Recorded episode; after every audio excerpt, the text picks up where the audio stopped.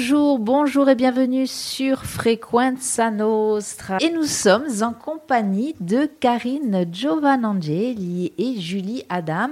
Alors l'une est infirmière d'accueil au sein d'une association, on va revenir justement, c'est le but de cette émission, euh, et l'autre y est psychologue. Et cette association, elle s'appelle Women Safe and Children Corsica. Karine, Julie, bonjour. Bonjour. Alors, je vais ouvrir les bons micros normalement. Hop, hop, hop. voilà, ça devrait être celui-ci. C'est bon, tout va bien? Euh, oui, oui, vous nous entendez là? Oh, bah, très bien, très très bien. voilà. Alors, cette association Women Safe and Children Corsica, Qu'est-ce donc? Alors, c'est une association euh, qui prend en charge, donc dans un accompagnement pluridisciplinaire, qui prend en charge les femmes et les enfants victimes de violences. Quand on parle de violence, on va parler de plusieurs violences. Il va y avoir la violence physique, la violence psychologique, la violence verbale, la violence administrative, la violence financière, la violence sexuelle également. Ça en fait hein, des violences. Hein. ça en fait. Le, harcèlement scolaire aussi. Hein, oui, le harcèlement scolaire et euh, nouvelle violence, la violence religieuse aussi. Mm. Alors, nouvelle. Ouais. Est-elle vraiment nouvelle, cette, euh, cette violence-là? Euh, Alors, ça sera bien d'en parler justement de ces différents types de violences. déjà, vous, vous intervenez à quel titre? Comment ça se passe? Parce que je crois, si je ne me trompe, que l'association Women Safe and Children est une association à l'échelon national. Et en fait, vous avez euh, créé, ouvert une antenne ici en Corse oui, en fait, de base, euh, l'association, elle existe euh, sur Paris Saint-Germain depuis une dizaine d'années. Donc, ils se sont vraiment euh, spécialisés donc, dans, dans l'accompagnement des femmes et des enfants victimes de violences. Et depuis donc novembre 2022, nous, on a ouvert donc l'association Women Safe and Children Corsica, là pour le coup, euh, voilà, pour, pour faire la même chose avec le modèle justement que eux ont, pu développer. Donc, Vous êtes situé sur l'extrême sud? Exactement. à Sainte-Lucie de Porto Vecchio. Ouais. C'est important, Sainte-Lucie de Porto Vecchio. Il euh, n'y a pas d'association euh, qui œuvrait déjà euh, en la matière? Il y en a d'autres. Hein, oui, bien sûr. On n'est pas les seuls du tout. Et, c'est même pas. Enfin, voilà, on, fait tous un, travail qu'on espère complémentaire. En tout cas, ça, c'est vraiment notre but. C'est de se complémenter les uns les autres et d'être dans, vraiment une, collaboration. D'ailleurs, on est allé rencontrer les autres associations qui existent bah, pour, pour ce but-là. quoi et se présenter et aussi dire que voilà, effectivement euh, il faut travailler euh, les uns avec, les, autres, c'est très important hein. alors le, le, comment ça se passe euh, qui vous recevez alors on a bien compris c'est contre les violences mais comment vous œuvrez en fait? Ah ben. Alors du coup oui donc euh, c'est de façon pluridisciplinaire comme on l'avait dit puisque la violence elle va venir vraiment impacter euh, la femme euh, un petit peu dans toutes les dimensions de sa vie enfin la femme ou l'enfant hein, dans toutes les dimensions de sa vie. Ça peut être sur la santé ça peut être sur le travail ça peut être dans ses relations interpersonnelles évidemment. Donc c'est pour ça qu'on se dit que le, le, travail pluridisciplinaire va être important. Donc comment ça se passe? Donc la personne va contacter l'association et on va lui donner un premier rendez-vous donc qui va être avec Karine. C'est moi. Exactement Exactement. Euh, et Karine, bah, du coup, euh, enfin, je ne sais pas si tu veux l'expliquer. Alors, moi, je suis donc infirmière d'accueil, donc je vais euh, accueillir et recueillir, en fait, donc, le témoignage de la victime, je dirais sous un angle, enfin, c'est même pas un angle, c'est vraiment une vue à 360. Mhm. C'est-à-dire que je vais recueillir des informations tant sur la partie sociale que la partie juridique, que la partie psychologique, également la partie santé. Parce qu'il faut savoir qu'en général, les victimes qui, ont été, qui ont subi énormément de violences ont forcément euh, des, parfois des soucis physiques. Hein. donc, euh, donc ça, c'est très très important. Alors c'est très important que vous souligniez ça euh, aujourd'hui. Arnaud Gallet, qui était l'invité de Frequenza Nostra hier et que vous avez rencontré au colloque de mhm. l'ARS ce matin, justement, je lui posais la question des, des blessures physique. On parle souvent des blessures psychiques, mais euh, je, trouvais qu'au niveau de, ce qui est vraiment euh, physique, on n'en parlait pas beaucoup. Et, je me posais la question de savoir pourquoi est-ce que c'était tabou, est-ce qu'on avait peur, est-ce que c'est parce que euh, ça, ça renvoyait quelque chose qui est désagréable? enfin, mhm. forcément, c'est une blessure, mais euh, je, me posais la question. Et lui, justement, était très content qu'on lui pose cette question-là parce que euh, il disait que c'est aussi important la blessure physique que psychique. Exactement. Ce sont des personnes qui vont développer des pathologies. Hein. Ça va venir du simple trouble du, sommeil, à de la polyarthrite, en passant par des maladies gynécologiques, voilà, ou de l'anxiété, du stress, voilà, et qui peuvent aussi bon, découler vers des dépendances comme l'alcool, comme la drogue, comme le tabac, mm. voilà. Donc donc voilà, donc en fait mon entretien c'est ça, c'est que je vais recueillir un, plus grand nombre d'informations. Je vais parler donc de ces épisodes de, stress, ces épisodes de violence qu'elle subit, mais je ne vais pas rentrer dans les détails parce que le but de l'association c'est vraiment euh, qu'elle n'ait pas à répéter, qu'elle passe pas par moi, qu'elle va répéter, qu'elle va m'expliquer ce qui est arrivé. Après elle part, donc elle va donc euh, euh, en consultation donc chez, chez, chez, Julie et puis elle va le répéter encore une fois. Moi, je recueille vraiment, je vais rester sur les faits en fait. Voilà. Donc je vais recueillir vraiment le plus grand d'informations, le plus grand nombre d'informations. Et en fonction de ce qu'elle va me dire, donc je vais la diriger, donc soit vers Julie qui est notre psychologue, soit vers Camille qui est notre juriste. Et donc après, il y aura une prise en charge qui sera euh, adaptée. Mhm. Alors c'est là où après euh, Julie euh, intervient, donc ou Camille, c'est en fonction voilà de de, bah, de la violence subie et, peut-être aussi de l'état de la personne à ce moment-là. Mhm. Mais j'imagine que toutes ces personnes-là, elles passent forcément par vous, Julie?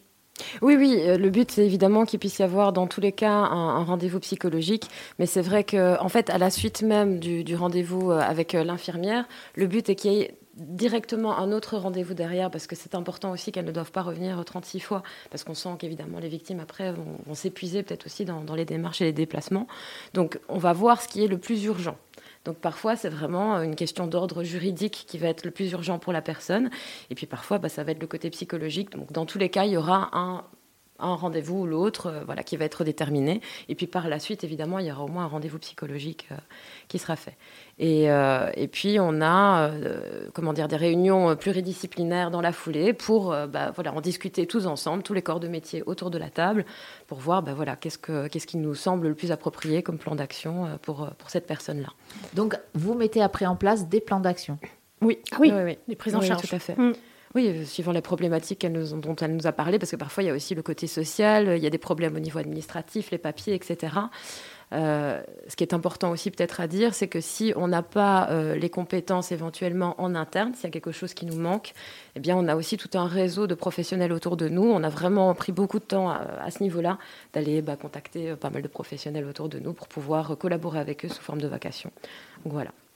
Justement, ça me paraît très important aussi, euh, si je peux me permettre, parce que encore une fois, euh, euh, lors de ce colloque organisé par l'ARS et le Corévi sur les violences faites aux enfants, on a pu se rendre compte lors de, ce débat que, eh bien, il y avait des victimes ou des témoins d'actes qui, bah, qui étaient complètement perdus, qui ne savent pas vers qui se retourner. Et on a l'impression, c'est pour ça que je vous posais aussi la question, est-ce qu'il y a d'autres associations? On a l'impression qu'effectivement, il y a euh, une multiplicité d'associations ou d'organismes, mais qu'au final, on en est toujours au stade où euh, ben, une personne qui est victime, et là ce matin c'était un, grand-père qui, depuis trois mois vient calvaire lorsqu'il a découvert euh, bien que sa petite fille était victime d'inceste, et on se dit euh, et, il sait pas, il ne sait pas vers qui se retourner, ou alors il est allé euh, voilà auprès d'institutions qui l'ont vraisemblablement pas aiguillé là où il fallait.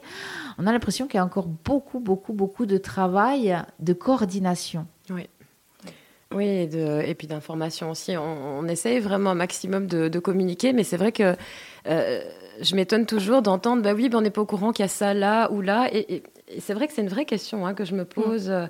Je ne sais pas si c'est propre à la Corse ou si c'est ou si c'est partout pareil, mais euh, il y a des choses qui existent et on n'est pas toujours au courant. Alors c'est une question que je me pose de comment est-ce qu'on pourrait informer encore plus? Donc c'est aussi pour ça qu'on est là aujourd'hui, hein, parce que clairement, on se rend compte que bah, on voudrait que tout le monde soit au courant de notre existence, mais évidemment c'est pas le cas. Et, puis de l'existence aussi, euh, comme on disait, des autres associations qui, qui existent, parce qu'il y en a, oui effectivement. Alors, il y en a. Ça veut dire que malheureusement, encore s'il y a des violences. Ah Est-ce que moi déjà, euh, alors c'est votre métier, hein, vous êtes psychologue, vous êtes infirmière, juriste. Euh, comment on accueille ces victimes-là? Comment euh, soi-même, quand on est une femme ou peut-être une maman, on arrive, est-ce qu'on arrive d'ailleurs à prendre le recul nécessaire pour justement aider ces victimes? Hmm. Ah. à la colle. Euh, oui, enfin, moi personnellement, ça fait partie de notre métier. Alors oui, des fois, euh, forcément, ça va être plus dur, mais heureusement que l'équipe est là euh, pour se confier, à la limite, j'ai envie de vous dire. Après, comment on l'accueille? Ben, Avec la, le plus naturel possible et la bienveillance la plus importante qu'il puisse y avoir. Quoi. Mhm. Donc, euh, ce, qui, ce, qui, va être extrêmement important dans, le, dans, la, dans la façon dont on va accueillir les victimes, c'est justement euh, le côté euh, sécurisant et le côté cohérence. On a souvent des personnes euh, voilà, qui ont eu un, vécu, parce que ça aussi, on n'en a pas encore parlé, mais clairement, dans les victimes, ce sont souvent des personnes qui ont déjà été victimes au cours de leur vie. C'est pas forcément victime juste là, maintenant, tout de suite, par exemple, avec un partenaire violent. Il y a eu pu y avoir aussi des violences au cours de leur vie, même dans leur enfance, même très souvent d'ailleurs. et donc, elles ont intégré des modèles comme ça, relationnels, qui sont un petit peu compliqués. Et donc, rien que le fait que, que les, thérapeutes, enfin toutes les personnes qui interagissent autour, soit des personnes qui soient cohérentes, qui soient dans, euh, qui soient sécurisantes, euh, qui vont pas dire un truc et puis faire le contraire deux minutes après, qui vont voilà être dans la dans la, prévisibilité. Euh, ça permet déjà d'améliorer l'état des victimes, on dit à 60%. Déjà rien que ça. Le, alors la prise, déjà la prise en compte, le sérieux. Le, est-ce que le fameux "je te crois"? Voilà, c'est ça, c'est ce que j'allais revenir. ah oui, bien sûr, très important aussi. Je vais me, je vais me faire l'avocate du diable. Mm. Hein, euh, alors c'est vrai que quand on on entendait euh, toutes ces associations, responsables d'associations, euh, dire il faut absolument dire à une victime je te mm. crois. Mais quand on sait qu'il y a quand même un pourcentage de fausses informations, mm. Bah, lorsque la victime après met en place une procédure, bah, c'est au travail de la, de la police de faire euh, d'apporter les preuves. Si c'est des faux témoignages. Nous, elle arrive, on la prend telle quelle. Hmm. Donc c'est vraiment important de ah lui dire ah et de la croire quoi Exactement, on ne peut pas remettre en question ça, c'est pas possible. C'est comme elle disait Julie, déjà, si elle a vécu dans un, dans un milieu où toute sa vie, elle a eu du mal à faire confiance, ou elle c'est pas possible. Si elle arrive en plus dans notre association et qu'on dit oui, mais on ne sait pas, euh, peut-être que. Euh, non, c'est pas possible. Ce serait une double violence en fait. Ce, serait, ce, serait, catastrophique. Le but, c'est effectivement d'accueillir la personne comme elle vient. Maintenant, la question se pose aussi comment est-ce qu'une personne en arrive aussi à faire des fausses allégations? Euh, Qu'est-ce qui se passe dans sa vie à ce moment-là? De nouveau, il y a peut-être d'autres choses à faire ressortir dans, dans, un travail. mais oui, le but n'est pas de, de, commencer à venir avec la lampe de poche et, et à essayer d'investiguer ce qui se passe. C'est pas notre rôle c'est pas notre rôle. Et le fait de, éventuellement de ne pas la croire, en fait, renvoie éventuellement ce que disait ce matin euh, au colloque, à notre propre déni c'est que nous aussi, on est capable de, de minimiser mmh. les faits. Mmh. Parce que nous aussi, on se protège. Même si on est dans des, des, professionnels, on se protège. Alors, c'est très important, mmh. ça aussi, hein, parce que c'était aussi un peu le sens de, ma question. Comment vous arrivez aussi à vous protéger, vous, euh, en, tant que, ben, en tant que personne, face à, à, toute cette violence, en fait euh, euh, Déjà, moi, ça, c'est vraiment quelque chose... Je, ben, respect. respect, parce qu'effectivement, je pense qu'il faut quand même avoir suffisamment le recul pour pouvoir gérer, pour pouvoir aider, ce qui n'est pas toujours évident. Alors, les personnes qui viennent vous voir, ce sont principalement des femmes. Est-ce qu'il y a aussi, bah, parce que Women Safe and Children, donc c'est aussi les enfants. Hein. Euh, vous, ça vous est déjà donc arrivé de recevoir des enfants ou des témoins? Bah, des, enfants, enfin c'est souvent par le biais euh, de la maman, hein, évidemment, qu'un enfant va arriver dans, dans, la structure. bon, ils vont pas venir tout seuls, hein. il faut de toute façon qu'il y ait un, référent. et quelle était la question? Bienvenue sur Frequenza oui, ben en fait, est-ce que voilà, c'est principalement, ce sont principalement des femmes. Est-ce qu'il y a aussi des enfants? Vous avez aussi affaire à des enfants? Oui, oui, oui. Et donc j'imagine le discours n'est pas du tout le même. Euh, non, mais et puis, et puis l'accompagnement sera, sera différent aussi. On aura, euh, enfin aussi, on a des, des, comme je disais, des professionnels sous vacation qui sont là et qui sont aussi euh, spécifiques pour les enfants. Euh, avec même d'autres orientations, notamment la psychomote, qui, qui, nous aide énormément. Enfin voilà, euh, le but aussi avec les enfants, ça va être de, parfois être par le jeu, parce que c'est vrai que la parole n'est pas toujours facile non plus pour eux. Donc le fait de passer par le jeu, ça permet aussi évidemment de, bah, de, de, voir plein de choses, de constater plein de choses, et puis parfois même de résoudre des choses dans le jeu. Alors le jeu, et on l'a entendu euh, lors de ce colloque, les dessins, Mhm. Tout à fait. Hein, c'est ce que ce monsieur expliquait, c'est quand il a vu les dessins de sa petite fille aussi que, enfin, que c'était assez euh, mhm. plus qu'étrange, quoi. Hein, et vraiment, euh, on, a senti vraiment la détresse de ce monsieur. Euh, donc ça aussi, ça fait partie des outils qu'on met en place avec les enfants. On entend aussi souvent dire il faut que la parole se libère. On a l'impression, et c'est encore une fois ce que j'entends dire depuis ces derniers jours, que la, la parole, elle s'est déjà bien libérée. Euh, donc, du coup, ah, Julie, elle est un peu, un peu sceptique? Non, oui, oui. Enfin, c'est sûr que ça va de mieux en mieux, mais enfin, quand on regarde, donc euh, sur l'année passée, il y a eu 771 dépôts de plainte. Et suivant les statistiques, on nous dit qu'il y a à peu près que 20% en fait des personnes victimes qui ont effectivement déposé plainte. 20%. Toutes les autres personnes n'ont pas déposé plainte. Alors je ne dis pas qu'il n'y en a pas qui n'ont pas déposé plainte et qui n'ont pas parlé, mais je veux dire, euh, je pense qu'on a aussi euh, énormément de personnes qui, n'en parlent toujours pas. Euh, il y, a, la pression sociale, c'est mm. difficile. on a toujours peur. Enfin, on entend souvent ça. On a peur que le, enfin que qu'on soit reconnu. C'est aussi pour ça qu'on on, a besoin d'être dans des endroits un petit peu sécurisés et hors de vue, parce que les gens ont peur que ça commence à parler. Tout le monde se connaît un petit peu aussi sur l'île. C'est oui, ça fait beaucoup. C'est. Oh, il y a cette problématique-là aussi mm. qui est l'insularité. Mm. Hein, euh, on ne peut pas effectivement prendre, euh, partir, prendre le train, euh, aller dans une autre ville, etc. On est dans un, il y a une sorte de microcosme mm. aussi. Hein. Est-ce que vous voyez des, des, alors, je ne sais pas si on peut parler de différence, mais est-ce que les gens qui viennent ou les femmes qui viennent vous voir, est-ce que ce sont des personnes qui habitent plutôt dans des grandes villes? Est-ce que dans le des personnes qui vivent dans les villages viennent vous voir aussi? Parce qu'il y a ça aussi. Il y a l'île, l'insularité, et il y a le village. La ruralité. La, ruralité, oui. On a un peu de tout, hein Malheureusement. Malheureusement, ouais. Oui, on a parfois des personnes qui sont qui sont même très loin, vraiment dans, dans, des, dans, mhm. des, lieux très reculés. Et pardon, désolé. Euh, oui, il y en a, il y a des personnes qui viennent de, de lieux euh, vraiment, euh, voilà, dans la montagne assez loin. Et d'ailleurs, c'est un constat qu'on a fait. on sait qu'on travaille avec la ruralité, donc il est important aussi, à un moment donné, qu'il y ait le fameux aller vers. Donc, on a commencé à le faire aussi, notamment en se déplaçant à Lévis, parce que bon, voilà, on avait des personnes qui étaient euh, plus on va dire, euh, voilà. Qui avait besoin. Voilà, qui avait besoin. Donc le but, c'est de se retrouver, pas d'aller chez les victimes, par contre, ça ne se déplace pas à domicile, mais d'avoir un lieu tiers euh, un peu plus à proximité, peut-être à, mi-chemin. parce que oui, il y a vraiment des gros soucis au niveau de la mobilité pour certaines personnes et, et c'est pas normal que de ce fait-là, ben, elles ne puissent pas avoir accès à des services compétents. Quoi. Parce qu'il faut aussi souligner que le, le, fait que, en général, une femme, quand elle est victime de violences conjugales, elle est isolée.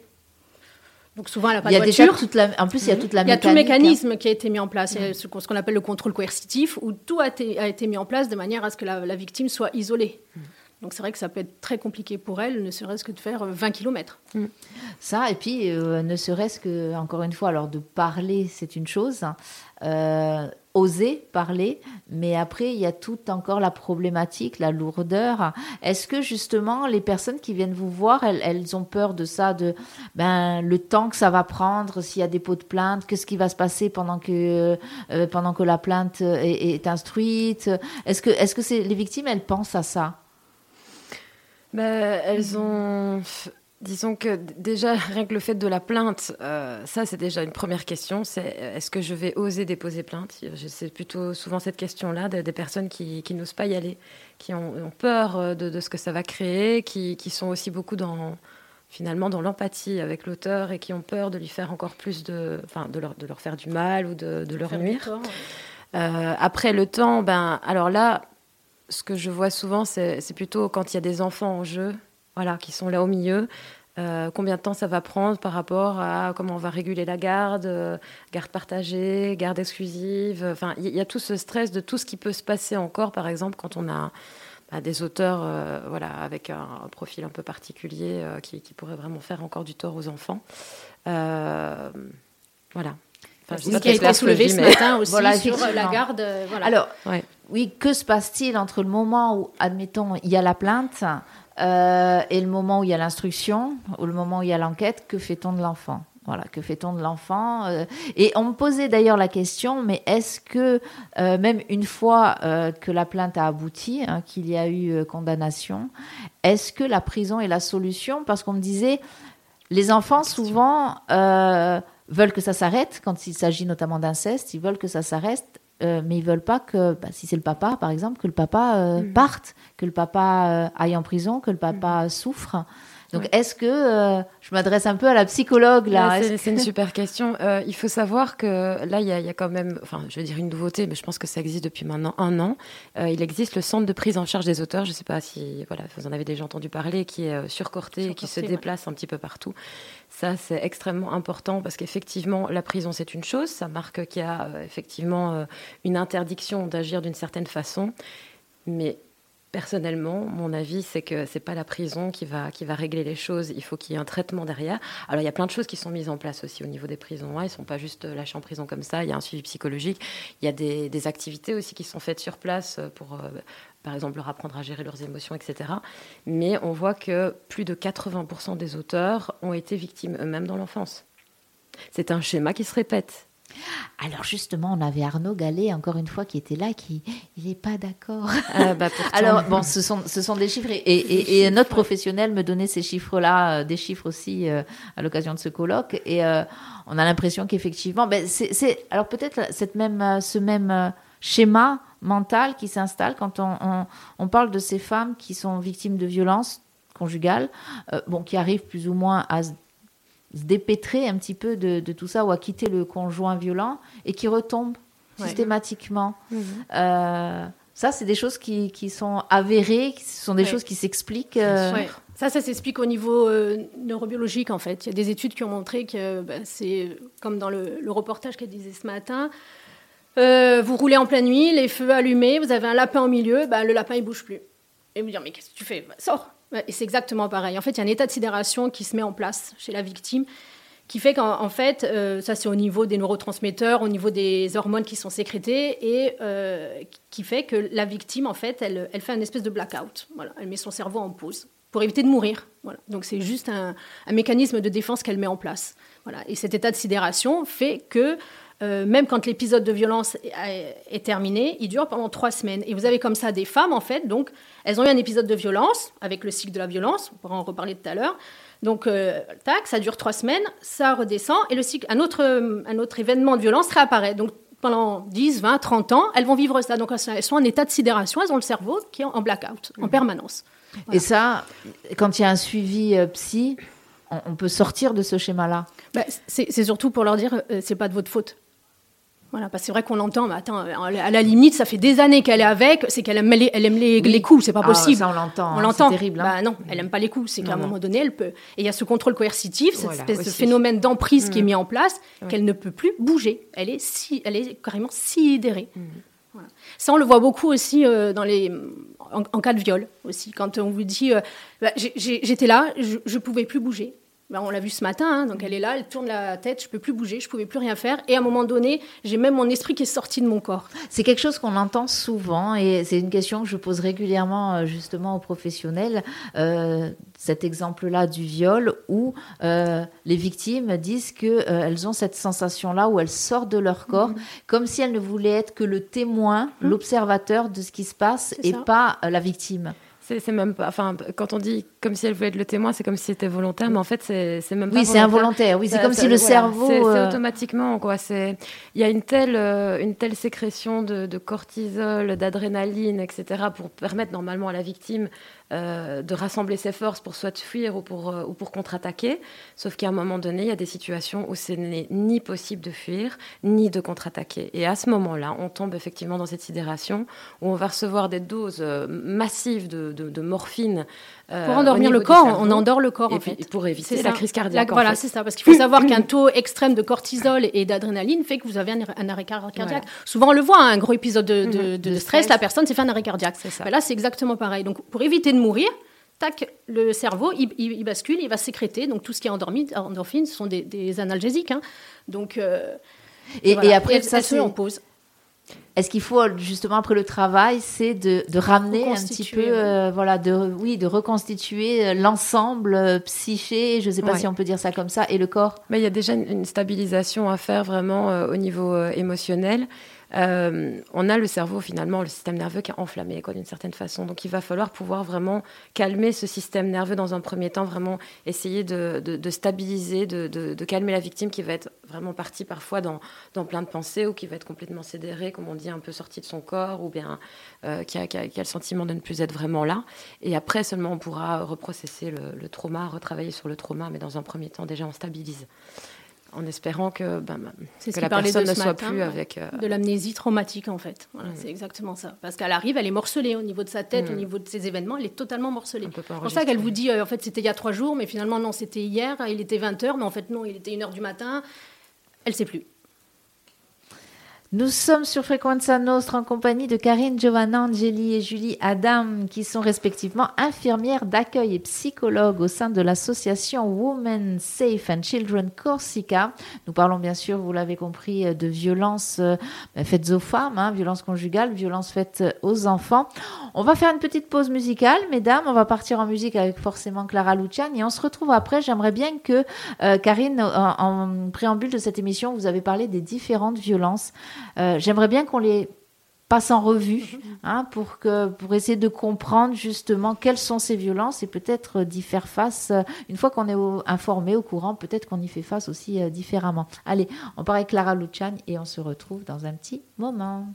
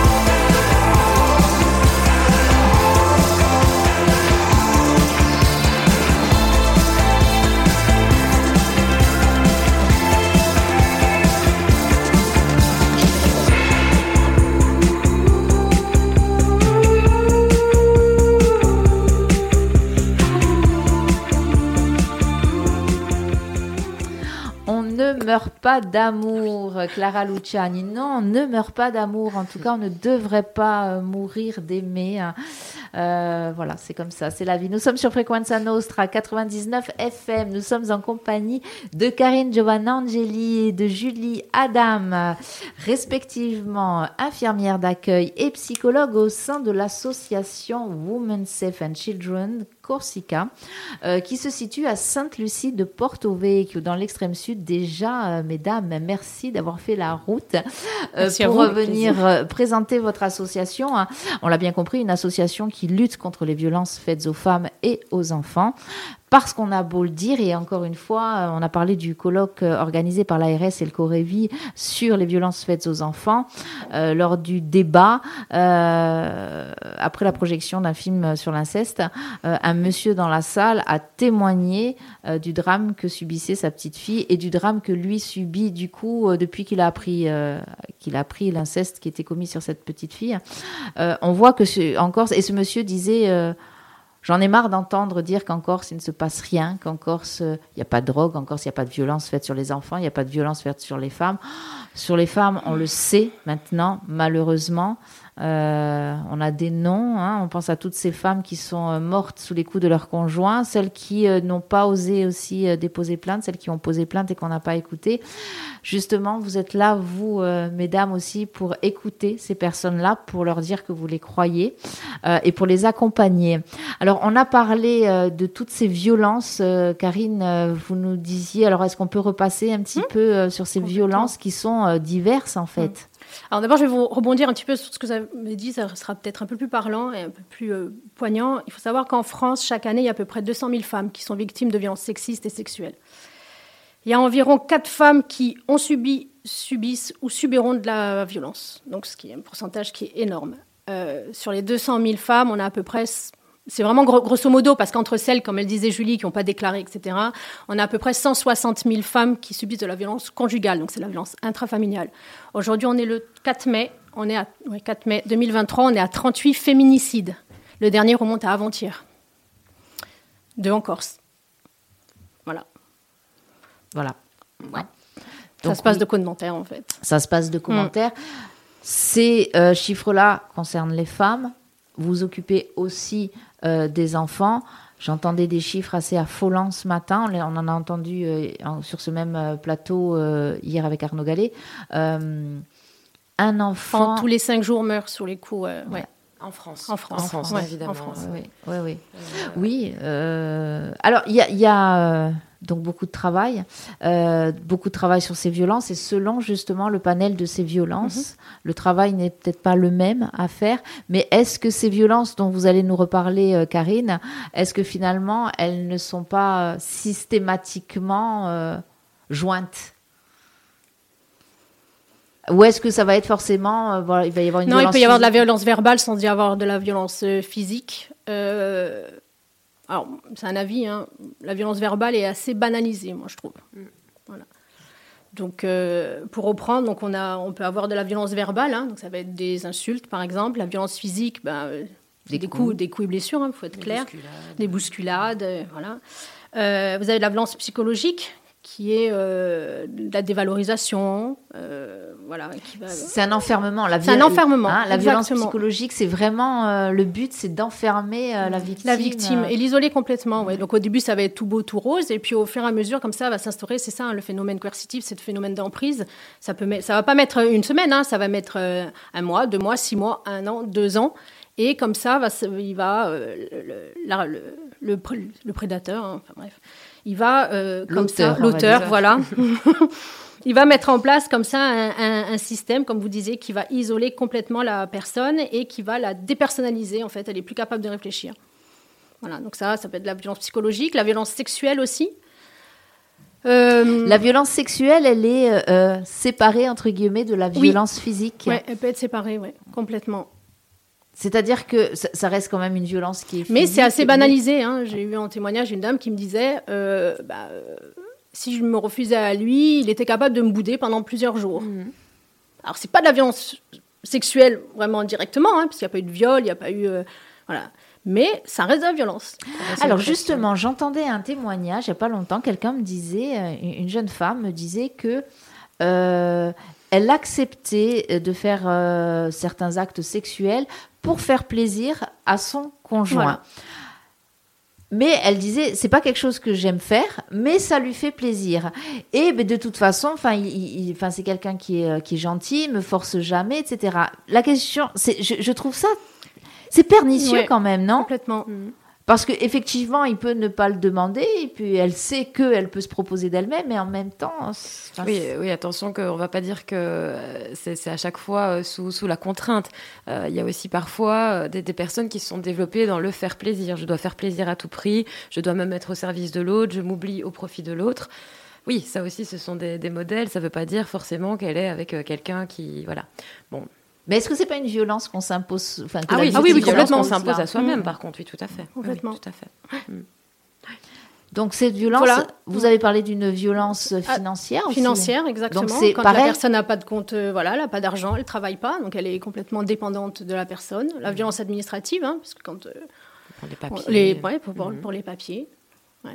Et puis vous avez parlé d'une violence que vous avez qualifiée de nouvelle, la violence religieuse. religieuse. Alors, c'est quand on en c'est quand on empêche l'autre, en fait, de, euh, de, pratiquer, sa, sa, religion. Ouais.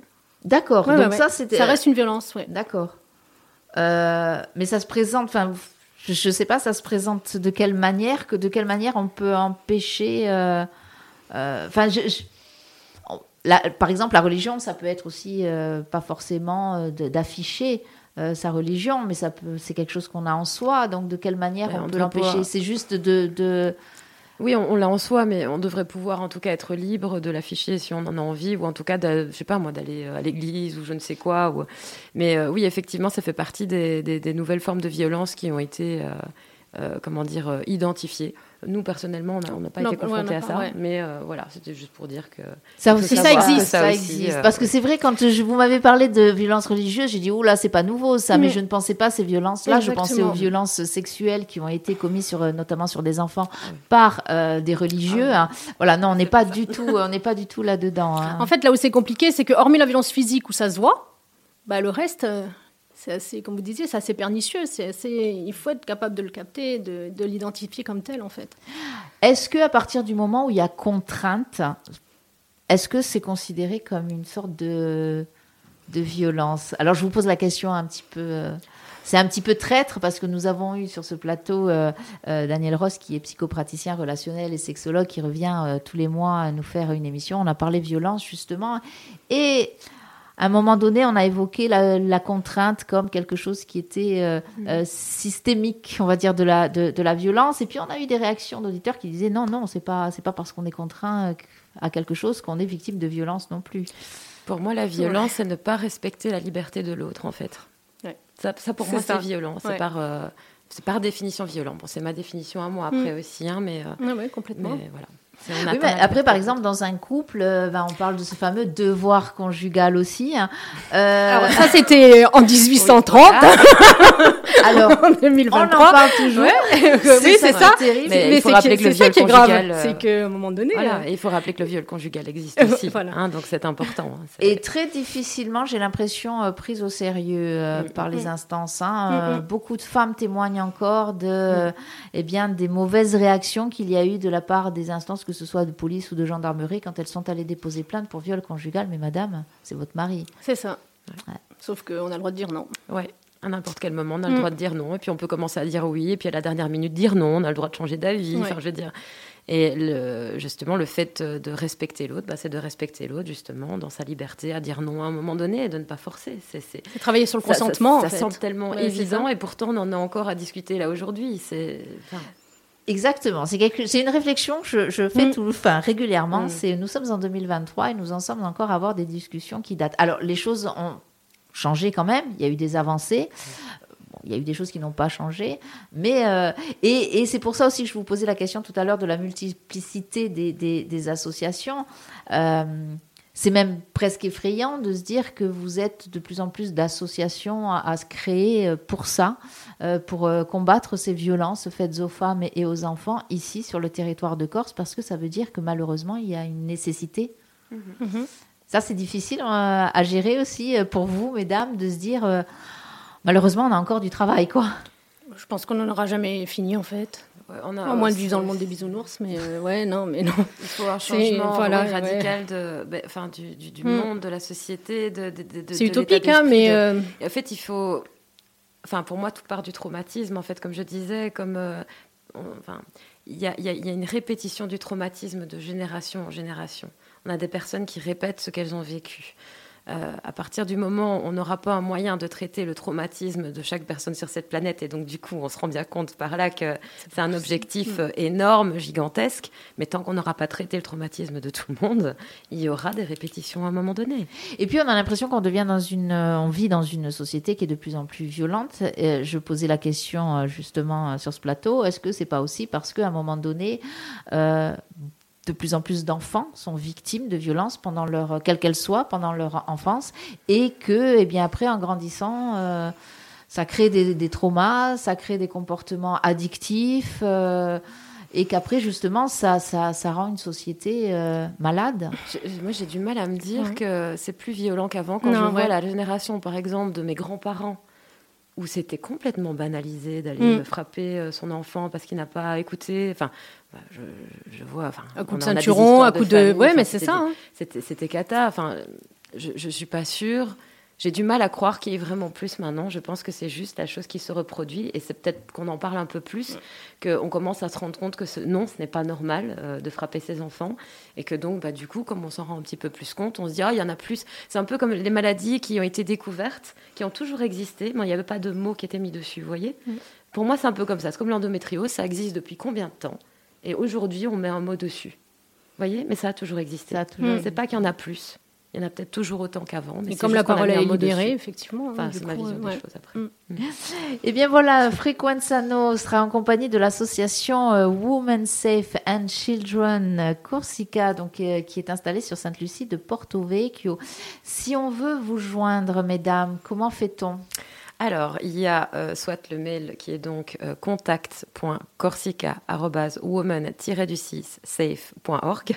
Alors, de toute façon, rassurez-vous, vous qui nous écoutez, hein, on remettra ces coordonnées euh, sur la page Facebook de Frequenza Nostre et enfin, sur les autres réseaux sociaux, bien sûr. Super. Et ben, on a aussi le, donc, le numéro fixe qui est le 07 60 46 00 40. On peut le répéter? 07 60 46 00 40. Super, merci. merci à vous. Vous êtes ouvert, euh, comment on vous joint? Il y a une hotline C'est euh, une chose importante. C'est vrai qu'on n'a pas dit. Donc, on est, c'est du lundi au vendredi. On n'est pas une association qui travaille dans l'urgence. C'est important à le dire, d'accord? Il y a, il, y a des, il y a des structures qui sont faites pour ça. Euh, nous, on est vraiment dans la prise en charge sur du plus ou moins long terme pour la stabilisation. Donc, euh, si euh, on ne répond pas de suite, c'est de toujours laisser un message et on rappelle de toute façon. Et le but, c'est qu'il y ait toujours au minimum le premier rendez-vous dans la semaine. C'est vrai que c'est bien que vous le En urgence, vous n'oubliez pas, c'est le, le 17 Hein, mhm, tout la police. Voilà. Il y a, vous êtes victime ou vous êtes témoin. Euh, il y a le 17, il y a le 39-19, il y a le 119 pour euh, l'enfance en danger. Hein. Donc voilà, il y a ces numéros qui sont vraiment là pour les urgences. Euh, donc, et ensuite, pour accompagner et aider euh, les victimes, et eh bien, notamment sur Sainte-Lucie de Porto Vecchio, l'association Women Safe and Children. Mesdames, merci. Hein. Merci, à vous. C'était un plaisir de vous avoir. J'espère qu'on aura l'occasion euh, de se revoir, que ce soit ici ou du côté de Sainte-Lucie. En tout cas, merci. Et puis, euh, ben, j'ai envie de dire bonne route, même si, voilà, on préférait que toutes ces associations-là n'aient plus lieu d'être. Mais comme vous le disiez, Karine, nous ne sommes pas dans le monde de oui, oui. Allez, à très bientôt. On vous laisse en musique sur Frequenza Nostra.